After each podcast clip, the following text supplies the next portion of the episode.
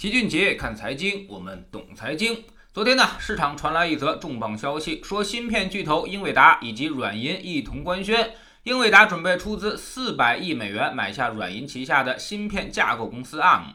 这一下呢，引起了整个行业的哗然，特别是我们的企业。这个并购如果完成，意味着整个芯片行业可能将发生重大的变局。英伟达呢，大家都知道，最知名的就是它的核心产品 GPU，也就是图形处理器，它是整个行业的领导者。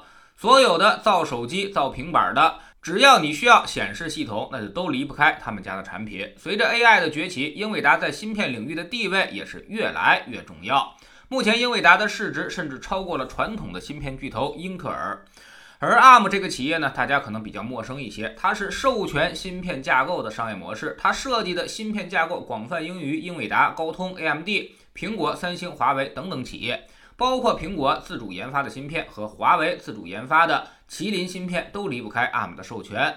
移动端的 CPU 市场。ARM 的市场份额甚至高达百分之九十，所以如果英伟达把 ARM 给吃掉，也就意味着它控制了上游，对于整个产业的控制力明显增强。不过，英伟达也表示，即便收购了 ARM，也会让它继续的保持开放，其他的公司也可以得到它的授权。不过，这恐怕只是针对其他公司而言的，对于我们的企业未必就那么美好了。ARM 之前是英国公司，再加上软银的关系，所以跟中国企业的关系还是比较密切的。我们各大厂商也也都跟他密切合作。但是如果被英伟达收购之后，它就彻底变成了美国企业。那日后如果美国再就芯片问题发难，我们的日子将变得更加困难。虽然 ARM 也表示，即便收购之后也不会改变对于中国市场的投入，但这事儿呢，恐怕还得两听着。现在是希望中国投支持票，所以才会这么说。真等到他收购完成之后，随便编个理由表示自己身不由己，那也是没办法的事儿。到时候可能麻烦的就不止华为一家了。但凡是跟高科技沾边的企业，恐怕都会受到影响。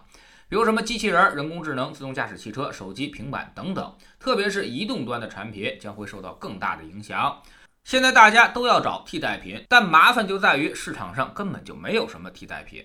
此次收购由于事关重大，甚至会影响几个国家的经济，最后呢还需要得到美、欧、英、中等国的批准。十有八九我们是会投反对票的，而美国肯定会投支持票。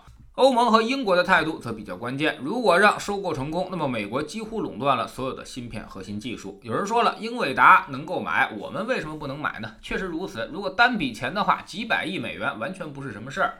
能拿得出这个钱的企业多的是，甚至中投公司也有的是钱。但问题是，你再有钱，人家也不卖给你。你一出手，人家就说你威胁国家安全，然后就会有其他的国家政府站出来干预。所以，我们攒了三万亿美元的外汇，最后呢也是没地方花，只能买了一万亿美国的国债。要知道，美国国债现在几乎利率都是零了，所以不是有钱就可以为所欲为的。你的钱想买高科技，甚至想买矿都不行。前几年中资企业。去并购澳洲电网都被澳洲政府给搅和黄了，而能够卖给你的基本上都是没啥用的东西，比如严重亏损的汽车厂以及被抽干专利的摩托罗拉，再有就是一些电影院线。所以在国际上，我们现在只能够变成废品收购，要想买一些先进技术，那比登天还要难。这么多年，我们突然明白一个道理：原来被别人拿出要害的，并不是什么粮食，而是高科技。一直以来，我们都担心别人不卖给我们粮食，但其实呢，粮食这个东西替代性是很强的，而且最落后的国家都可以生产，美欧也没办法进行全市场垄断。你从发展中国家照样可以买到很多的替代品，反倒是高科技产品只有那么几个国家、那么几个公司生产，形成了强大的垄断。一旦这些公司断供，整个产业就趴窝了。所以，其实从二零一八年开始，我们就已经是如履薄冰，不断的在强化高科技的重要性，又是科创板，又是注册制，为的就是在芯片这条路上尽快的进行追赶。但这个呢，确实不是一朝一夕就能解决的问题。你越是追赶的急，对手呢就越是给你制造困难。现在已经陷入到了这种竞争当中。很多人都充满了悲观，但是老齐却并不这么认为。一个伟大的对手比一个好的队友其实更重要。穷则思变，我们如今呢已经被逼到了绝境上，终于知道光靠盖房子发展经济那都是一场空。真正到外战的时候，房地产开发商一点作用都起不到。互联网看似搞得也很热闹，也诞生了首富，但基本上都没有什么攻击力，最后还得靠华为。幸运的是，我们还有华为；而不幸的是呢，我们现在只有华为。所以现在从上到下都已经统一心态了，那就是大力发展芯片、半导体、高科技产业，鼓励有钱的企业全力的投入研发。我们看到，无论是做游戏的，还是做电商的，甚至连那些开发商都开始投产去搞芯片产业了，这是大好事儿，未来必然爆发最强大的战斗力。我们从没有像现在这样重视过科技创新。现有的这些芯片和高科技产业已经成为了全村人的希望，所以必将以举国之力推动其发展和成长壮大。这个产业必将迎来大的机会。我们两千年以后拉动经济，万科为首的开发商迎来了股价爆发。两千零八年之后，我们倡导拉动消费，市场上涨得最多的就是格力和茅台。二零二零年，我们全力发展高科技。那么你觉得以后会怎么样呢？在投资圈里，我们常说的一句话就是：一个时代最大的机会一定来自那个最大的痛点。加入知识星球，找加入知识星球，找齐俊杰的粉丝群。我们每个交易日都有投资的课程。周一看行业，昨天我们分析了传媒产业的发展，这其中呢可谓是冰火两重天。游戏行业业绩暴增，股价暴涨，而电影行业却沦为了亏损王。那么这个行业未来会怎么样呢？基金们都看好哪些公司？我们又该如何去进行投资？注意哪些风险？